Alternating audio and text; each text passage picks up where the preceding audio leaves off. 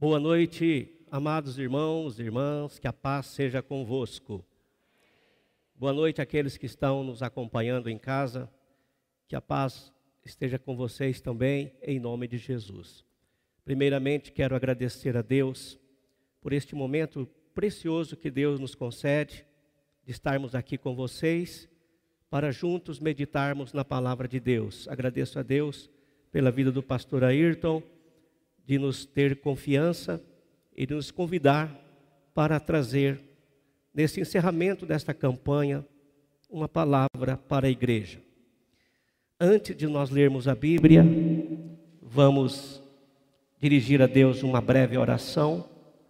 E nesta oração, vamos pedir ao Pai que nos conceda a graça de entender a Sua palavra, de entender a Sua mensagem, porque se nós não entendermos a mensagem, ela não faz efeito. É preciso compreender de uma maneira clara aquilo que Deus está falando. Então vamos pedir com humildade que Deus fale conosco. Se você pudesse colocar de pé um minuto, por favor, feche seus olhos. Quando fechamos os olhos, facilitamos entrar no mundo da fé, no mundo do sobrenatural, no mundo de Deus, no mundo que está acima do material. Com os olhos fechados, nós nos concentramos melhor. Então vamos dirigir a Deus a nossa oração. Senhor, nosso Deus e nosso Pai. No nome santo e bendito de Jesus, juntamente com os meus irmãos aqui, nós te agradecemos por este momento e pedimos, Senhor, fala conosco, dai-nos sabedoria, dai-nos entendimento, para que todos possamos compreender com clareza a Sua palavra, que a Sua mensagem venha de acordo com Sua vontade para a nossa vida, pois o Senhor conhece a cada um de nós, dos que estão presentes, dos que estão em casa nos acompanhando, que o Senhor alcance a todos e que o objetivo deste culto e desta palavra seja alcançado. Amém e graças a Deus. Amém, irmãos? Glória a Deus. Por favor, pode se assentar em nome do Senhor Jesus. Quero mandar meu abraço lá para os irmãos de Cambuí que também disse que estaria nos acompanhando também no culto desta noite aqui. Irmãos, é, Jesus dá saúde, não é verdade? Jesus, ele é o médico dos médicos. E nós, da igreja quadrangular, quando pregamos que Jesus cura, nós falamos que ele cura a alma, o corpo, o espírito, ele faz uma obra completa na nossa vida. Eu quero ler um texto com vocês aqui, e não vou ler muitas coisas hoje, mas depois desse texto eu quero fazer aqui então uma, reflexão com vocês sobre alguns, alguns acontecimentos, e no final voltaremos para esse texto, que eu acho de muita importância para nós. O texto que nós vamos ler está no Evangelho de Mateus, capítulo 11, versículo 28, 29 e 30. Evangelho de Mateus, capítulo 11, versículo 28, 29 e 30. Palavras do Senhor Jesus. Ele disse: Vinde a mim, todos os que estáis cansados e sobrecarregados, e eu vos aliviarei. Tomai sobre vós o meu jugo e aprendei de mim, porque sou manso e humilde de coração, e achareis descanso para a vossa alma, porque o meu jugo é suave e o meu fardo é leve. Amém? Vamos voltar para o versículo 29, por favor. O versículo 29, eu quero que a igreja leia comigo e diga: Tomai sobre vós o meu jugo e aprendei de mim. Amém? Versículo 29, diga comigo, porque sou manso e humilde de coração, e achareis descanso para a vossa alma. Amém. Glória a Deus. Que palavra, que promessa extraordinária do Senhor Jesus. O tema que vou abordar aqui, irmãos, é sobre traumas passados. O que é isto? Traumas é algo que resulta de um fato ou de um acontecimento na nossa vida que abala o sistema nervoso emocional. E nós sabemos que isso diz respeito à nossa alma. Nós somos corpo, alma e espírito. Nós somos triuno também. Deus nos criou assim. Nosso espírito, podemos falar que é o local seguro onde Deus comunica conosco. O nosso corpo, por sua vez, é o instrumento da alma que nos faz comunicar com o mundo externo através dos cinco sentidos que conhecemos. E a alma é onde está as faculdades emocionais, nossos sentimentos e tudo que é ligado a sensações ou agradáveis ou desagradáveis. Quando se fala em trauma físico, é fácil de entender o que seja.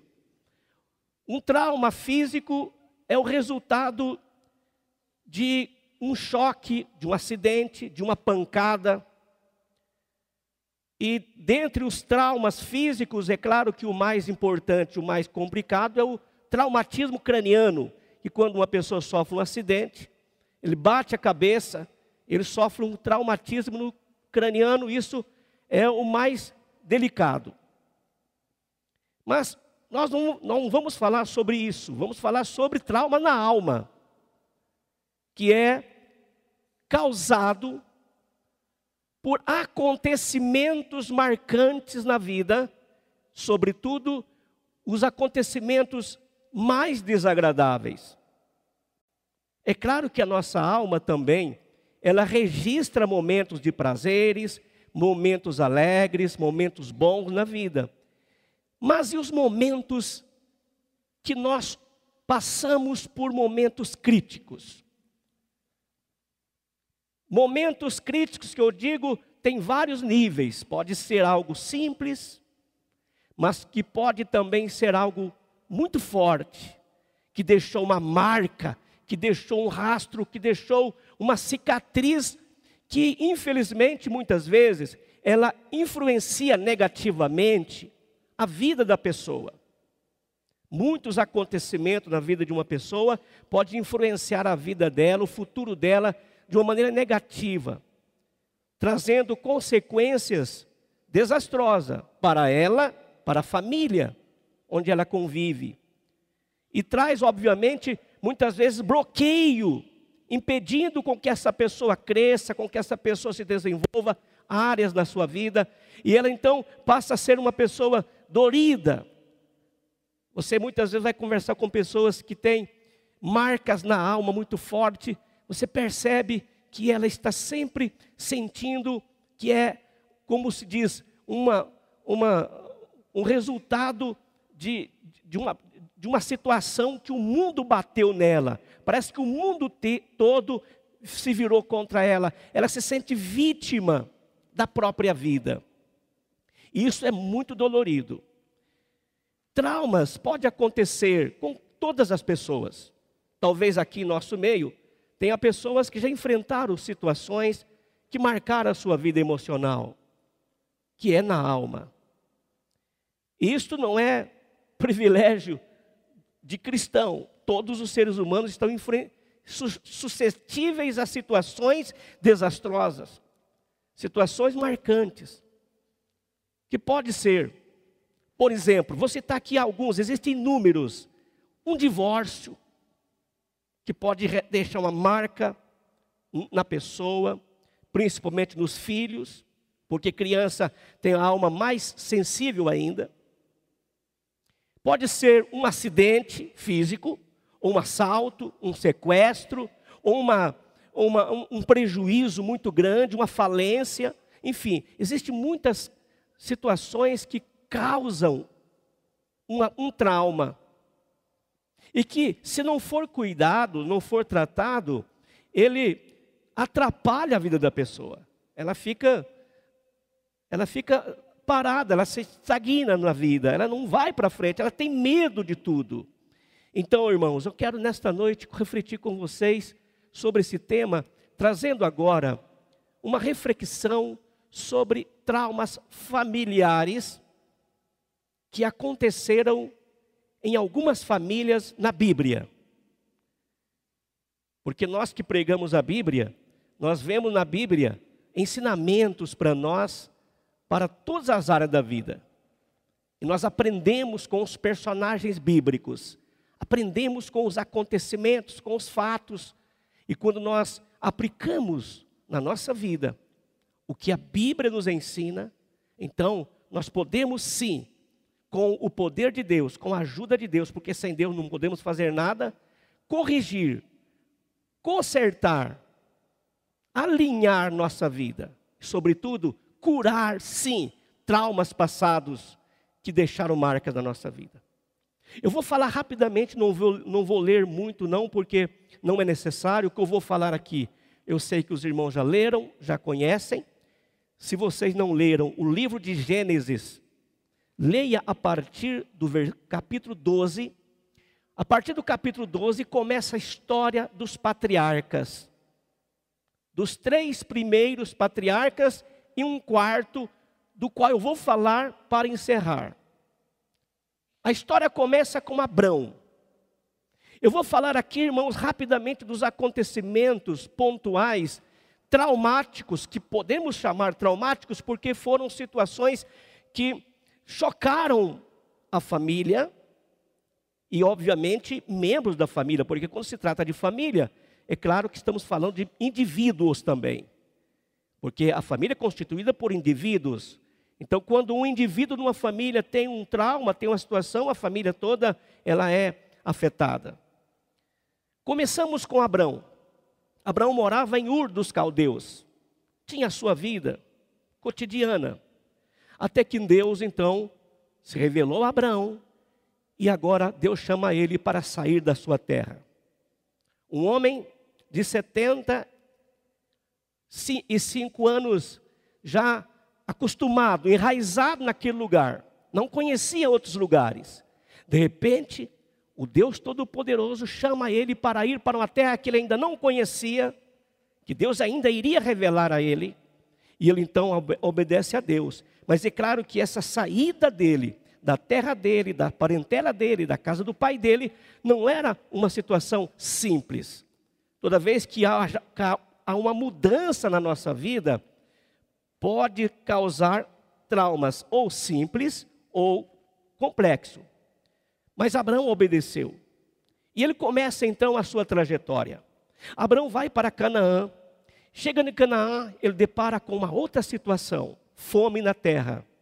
Estava passando por uma crise terrível aquele local, e ele não vê outra alternativa a não ser descer para o Egito. E descer para o Egito, irmãos, espiritualmente falando, é descer de nível, é descer de posição. Egito representa partes baixas, mas Abraão não via outra alternativa e fez isso. E lá no Egito, ele é impactado por uma outra situação complicada. Faraó deseja a esposa dele. Embora Abraão tinha tentado é, impedir aquela situação, não foi possível. E Faraó então leva a esposa de Abraão para o palácio. Só que Deus interviu, glória a Deus, e não aconteceu nada. Mas ali houve um choque para Abraão. E depois que o tempo passa, ele é abençoado no Egito. E ele volta com seu sobrinho para Canaã. Só que agora ele se depara com outra situação. Ele vai ter que separar do seu sobrinho, porque não estava mais tendo a possibilidade de viver junto, de conviver junto, devido às circunstâncias e do relacionamento deles. Então há ali uma ruptura. Seu sobrinho vai para Sodoma e Gomorra. Passado alguns tempos, Abraão vai ter que socorrer o seu sobrinho por causa de uma guerra que houve, e, Ló e a sua família foi sequestrada. Abraão reúne 318 homens e parte para uma guerra. Abraão não era homem de guerra. Abraão não foi chamado para matar pessoas, Abraão foi chamado para abençoar pessoas, mas ele se vê numa situação dramática, e ele então tem que ir guerrear. Ele vence aquela guerra. E de, depois de algum tempo, que Ló já estava novamente em Sodoma, ele recebe a notícia de um anjo que Deus iria destruir a cidade onde Ló morava. Tudo isso vai acumulando na vida de Abraão. E Abraão teve que intervir, orar a Deus, clamar a Deus. E você conhece o que ocorreu na família de Ló. Veio Isaac, o filho da promessa. Depois de muito tempo, de muito drama naquele tempo todo, a espera, que também não, deixa de ser algo dramático e, e que causa um certo trauma. Houve ali aquela situação do Ismael. Depois que os dois filhos estavam ali, Ismael e Isaac, houve novamente uma outra situação que Abraão tinha que mandar Ismael embora. Enfim, todas essas situações que eu estou citando, estou pontuando, situações desagradáveis que foram marcando a vida deste homem. Passando para Isaac. Isaac, Isaac foi o filho, o segundo patriarca, que comparando com Abraão e com Jacó, que eu vou falar daqui a pouco, ele não sofreu tanto, teve uma vida um pouco mais pacata. Mas ele teve problemas também com os vizinhos. Ele era um homem que cavava poços e o inimigo tampava e, eles, e ele fazia novamente. Ou seja, mas ele teve um outro problema, semelhante ao do pai. A sua esposa era estéril, 20 anos orando por ela, até que então Rebeca, vai dar à luz a dois filhos, que por sua vez vai causar situações diversas, situações desagradáveis de relacionamento. Você sabe muito bem do que eu estou falando, do relacionamento de Isaú com Jacó. Aquela briga toda. Isaac amava Isaú, gostava mais de Isaú do que de Jacó. Rebeca gostava mais de Jacó do que de Isaú. Era um problema familiar. E você conhece a história dramática da bênção de Jacó no lugar de Isaú. Isaú então jura matar o seu irmão. E Rebeca não vê outra alternativa a não ser mandar Jacó embora para a casa do seu irmão Labão. Ele sai fugido do seu irmão e vai para uma terra longe que ele também não conhecia. É claro que Deus estava com ele, mas havia sempre situações difíceis. Ele vai para a casa de Labão, chegando lá, ele é bem recebido. Afinal de contas, Labão tinha ali agora um, um escravo para ele, ele gostava disso. E Jacó se apaixona pela Raquel, filha de Labão, e agora ele vai ter que trabalhar sete anos para casar com ela. Labão então estava aproveitando a situação, obviamente e por amor a Raquel ele trabalha sete anos. Só que depois ele é enganado por Labão e Labão dá a Lia ou a Leia no lugar de Raquel. É claro que ele ficou decepcionado depois de sete anos trabalhando, mas por amor a Raquel ele recebeu a segunda proposta de trabalhar mais sete anos. E ali a Bíblia fala que Jacó mudava o, salário de, Jacó todo o tempo. Ou seja, estava aproveitando dele. Ele estava quieto na, na dele. Até que Deus chama Jacó para voltar para casa. Ele já tinha prosperado, ele já tinha, não é? Deus tinha abençoado muitíssimo a vida dele. Agora ele vai voltar, mas ele tinha algo a resolver com o seu irmão. Era um trauma com o seu irmão, que fazia mais de 20 anos. E agora ele tinha que voltar para casa, ele não sabia a reação do irmão. E você sabe no trajeto dele de volta, ele ora, ele clama a Deus, ele luta com o anjo, ele é, é, tem o seu nome mudado, e ele ainda apreensivo porque não sabia a reação do seu irmão.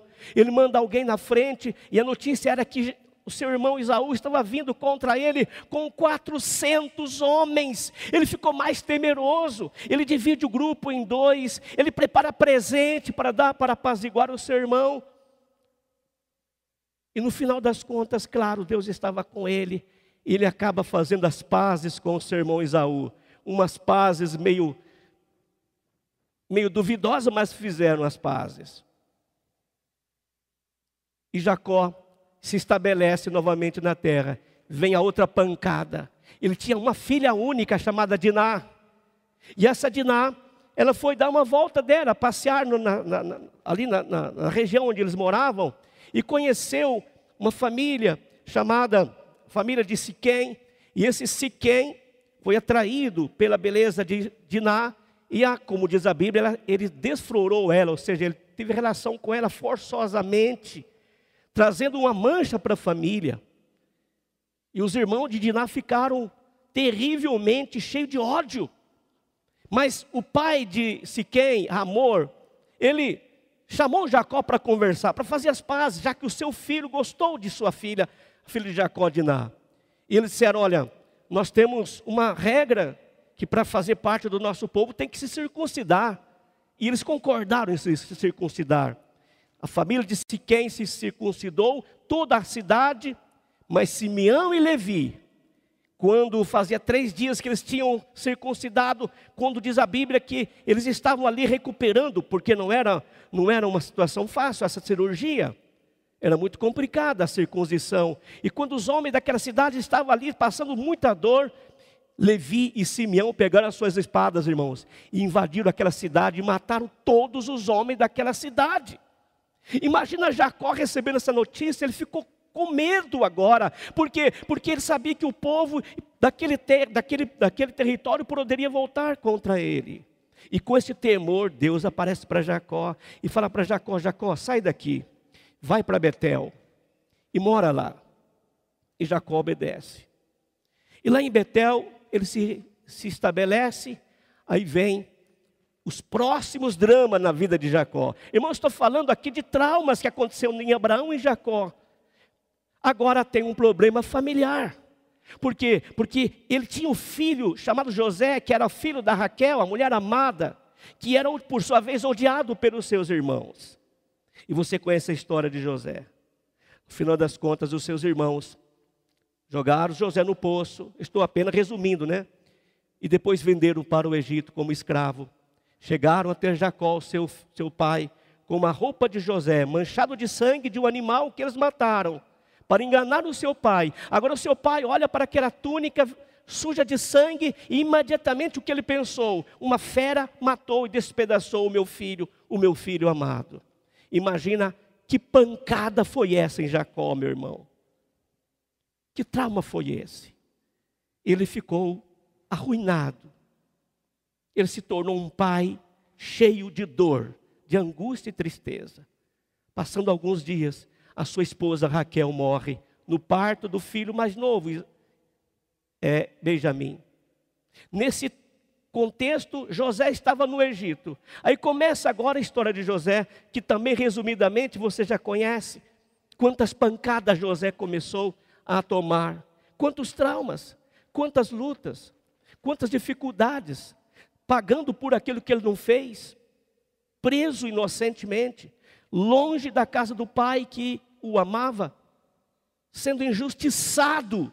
Porque, irmão, Olha, quando alguém sofre por um erro que fez, conscientemente, ele pode não aceitar, mas ele sabe que ele está pagando por, ele, por aquilo que ele fez. No caso de José, não. Ele sabia que ele era inocente, desde o início.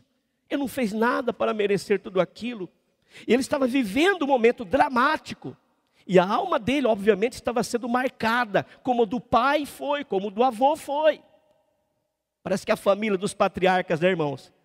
passaram por vários traumas. E lá no Egito, Deus estava fazendo o quê?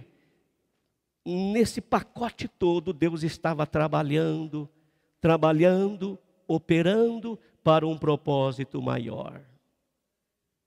Para um propósito maior. Irmãos, às vezes, quando nós estamos enfrentando uma situação aqui, se nós olharmos só para ela, só para a situação momentânea, você se desespera. Você enche de perguntas e de questionamento. Você não vê resposta, você não vê razão. Quando nós olhamos somente para o problema, somente para a circunstância desfavorável, a tendência é desesperarmos. Mas José, diz a Bíblia, que tinha uma companhia diária com ele o Senhor estava com José. Irmão, todo mundo que passa por traumas não passa sozinho. Deus está lá com ele. Quantos traumas você já passou, quem sabe? Você não estava só, Deus estava lá. Ou você acha que Deus não sabia, que Deus não viu, que Deus estava longe? Claro que não, Ele estava presente, Ele te acompanhou naquele momento, Ele te deu força para superar naquele momento. Mas quem sabe ainda está aquela marca lá, que precisa ser sanada, que precisa ser corrigida, para não deixar que nada influencie os planos de Deus, os projetos de Deus e a missão que você tem, que eu tenho, que nós temos a cumprir. Se nós olharmos para esses, esses casos que eu estou citando aqui, se nós olharmos para esses casos que eu estou citando aqui, nós vamos pensar o seguinte: se fosse eu, o que eu faria no lugar de José, de Abraão, de Jacó? Será que eu suportaria tantos tantas batidas, né? como estaria nossa alma diante de, tudo aquilo? Eu estou citando alguns pontos, é claro que houve muito, muitos outros na vida desses patriarcas, mas eu vou fazer duas perguntas aqui, para depois, com a ajuda de Deus, com vocês, buscar de Deus a resposta. Como evitar? Será que é possível evitar traumas? E se eles existem, como superar ou como curá-lo? Como resolver isso?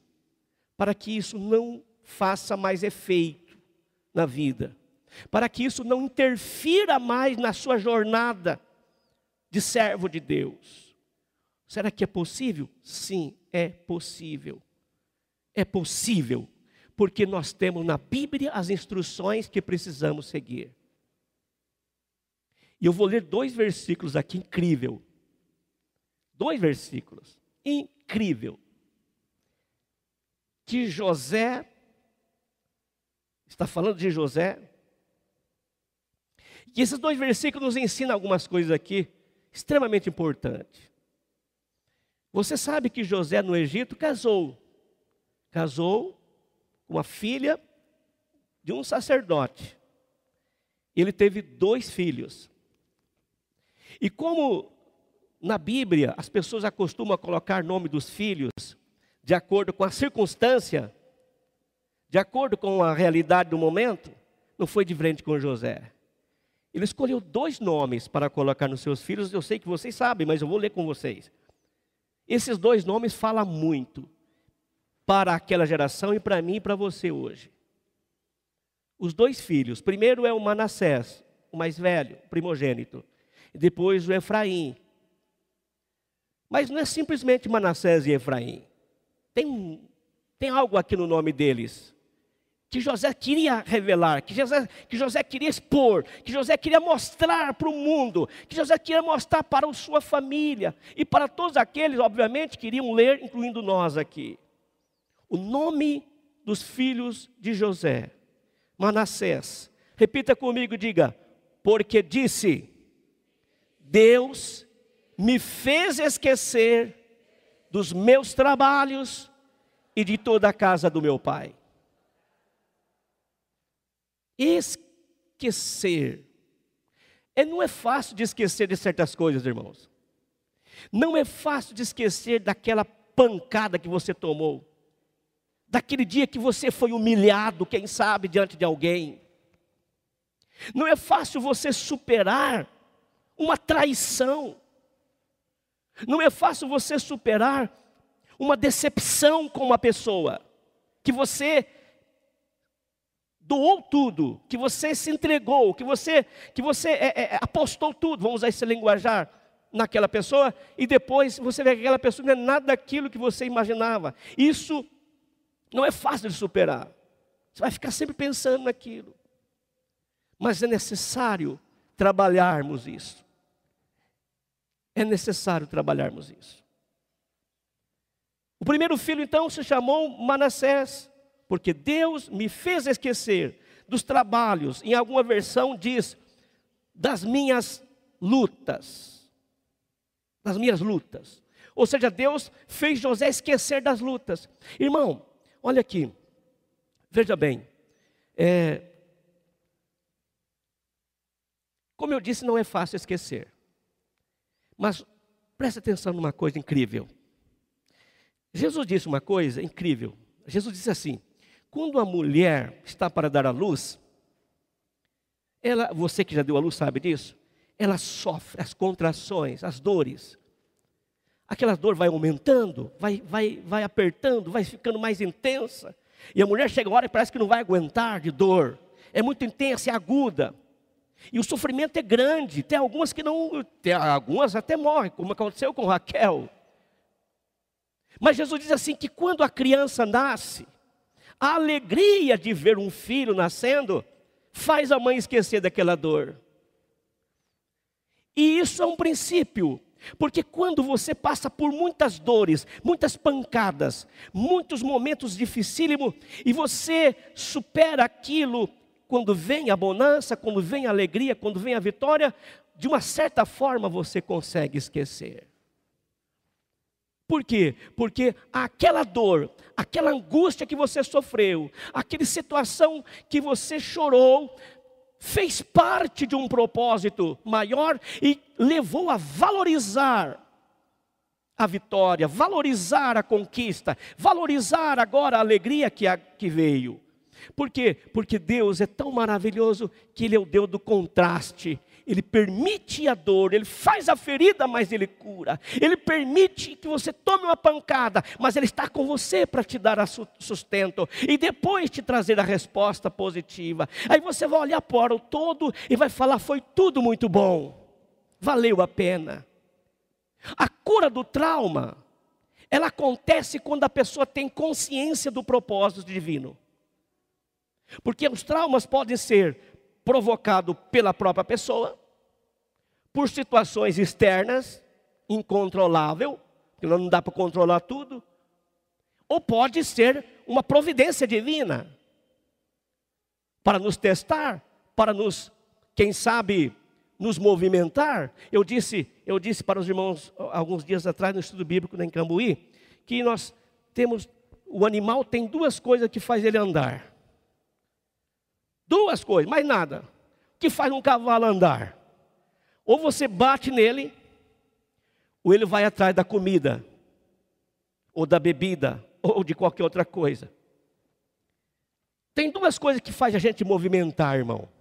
Eu estou falando porque a gente tem essa experiência. Duas coisas que faz a gente movimentar. Ou uma batida, que não é agradável, ou uma atração, que nos chama, que nos atrai. Seja coisa simples ou não. E muitas vezes, aquilo que Deus nos colocou lá na frente, para nos chamar a atenção, para correr atrás daquilo, não é o suficiente. O que, é que Deus tem que fazer? Dar umas pancadas aqui, para fazer a gente movimentar, para fazer a gente levantar e ir para a luta. Muitas vezes é necessário que haja um trauma. É claro que não, que não estou falando de castigo ou de Deus malvado que quer você sofrer, não, longe disso. Mas você vê que muitas vezes Deus permite situações adversas para movimentar a gente. E não é para destruir, é para o bem. Na vida de José, você vê isso. Deus trabalhou de uma maneira maravilhosa. No momento da dor foi terrível.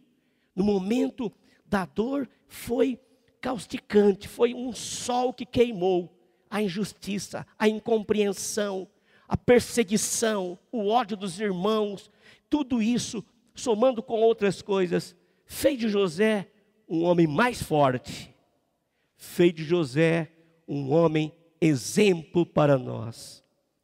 O segundo filho de José se chamou o que? Efraim. Diga comigo, o nome chamou Efraim, porque disse: Deus me fez próspero na terra da minha aflição. Vamos repetir? Diga: Deus me fez próspero na terra da minha aflição. Ou seja, a aflição não é boa, ninguém gosta, ninguém, todo mundo foge dela. Mas às vezes ela tem um propósito. Às vezes ela tem um, um objetivo para valorizar o que Deus vai nos dar. E como se curar do trauma lá no passado? Tendo consciência, a consciência que José teve. A consciência de que José teve. Qual a consciência que José teve? Ele teve a consciência do seguinte: eu tenho a minha vida aqui, cheio de altos e baixos, complicada, mas a consciência é: esta minha vida está inserida, preste atenção, irmãos, é importante a gente entender isso. A minha vida, tudo que aconteceu aqui, agradável ou desagradável principalmente, está dentro, inserido num plano de Deus muito maior do que o meu. E José entendeu isso. Os irmãos dela não entenderam, claro, só foi entender depois, depois de todo aquele episódio que José encontrou com seus irmãos. Os seus irmãos ficaram com medo de José, ele vai nos matar, de tudo que nós fizemos para ele, ele vai nos matar. Mas José vai revelar para os seus irmãos, vai dizer: não, não, fique tranquilo, porque não foi vocês que me trouxeram para cá, foi Deus que me trouxeram para cá, foi Deus que me trouxe para cá. Deus tinha um plano para salvar vocês, e para salvar e preservar o mundo naquele momento. Ou seja, José tinha consciência de que os, tudo o que aconteceu com ele estava dentro de um projeto maior de Deus. Um projeto maior de Deus. Então eu creio, meu, meu irmão, que o remédio, o remédio da nossa parte, porque eu vou falar daqui a pouco, do, vou voltar para o versículo, inclusive eu quero pedir para os irmãos colocar lá, voltando para Mateus capítulo 11, versículo 28, da nossa parte é adquirir essa consciência de que tudo que aconteceu na sua vida, alegria e tristeza, as dores, as decepções, as angústias, as pancadas que a vida te deu, os traumas que aconteceram, faz parte de um projeto, de um propósito. Está incluído num pacote que foi permissão de Deus que aconteceu por permissão divina. Porque se eu disser que não foi por permissão divina, estaria dizendo que Deus não estava com você lá. Eu tenho certeza que estava porque você está aqui agora. Então, se você está aqui agora, porque Deus estava com você lá. E se Deus estava com você lá, ele tinha um propósito. Assim como teve na vida do Abraão, do Jacó de Jaque e de José, e na sua e na minha vida. Amém? Voltando aqui para nós finalizarmos, para aquilo que Jesus disse. Quando você, eu, estivermos numa situação, irmãos, que nós não estamos tendo respostas, porque nem todo momento nós temos resposta para tudo. Às vezes acontece a situação, você não, não, não vê razão. Nesses momentos, faz o que Jesus falou. Faz exatamente o que ele falou. Vinde a mim.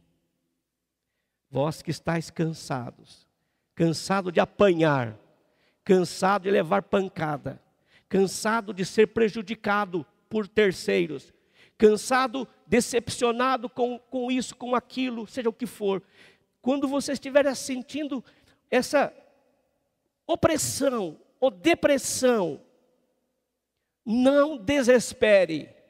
Amém? Há alguém chamando, vinde a mim. Ele está sempre nos chamando nesse momento. Eu estou aqui, vinde a mim, e eu vos aliviarei. E eu vos aliviarei em todo tempo, Ele está presente. Tomai sobre vós o meu jugo. E aqui nessa frase maravilhosa que Jesus disse, Ele disse: Aprendei de mim, que sou manso e humilde de coração. E aí vem o resultado: encontrareis o quê? Descanso para a vossa alma. Aleluia. E quando você descansa a sua alma, você lida com tudo com muito mais facilidade. Você tendo a alma descansada no altar de Deus, confiando no Senhor, embora que lá no mundo pode estar rugindo, como diz o Salmo 46, ainda que o mundo se, se revolte, ainda que a montanha se revolte, há um rio cujas correntes alegram, a cidade de Deus, a morada dos Altíssimos, Deus está no meio dela, não será abalada, o Senhor está conosco, basta confiar nele, não se desespere, Ele é aquele que te cura todo momento, toda hora, porque o mundo é cruel. Você sabe disso. Nós estamos no mundo que João disse que já no maligno. Então nós estamos sujeitos a tomar pancada mesmo. Faz parte deste mundo. Este mundo não é um paraíso. Aqui não é uma, uma, uma colônia de férias. Para quem pensa que este mundo é colônia de férias, está enganado. É aqui é lugar de, de, de dor. Mas é aqui que você prospera, que você cresce, que você amadurece, que você se desenvolve a vida espiritual, que você aprende quem é Deus, que você tem experiências com Deus, que você é machucado, mas na hora vem o remédio, a presença do Senhor, para te acalmar, para te refinar, e para te colocar na senda da verdade.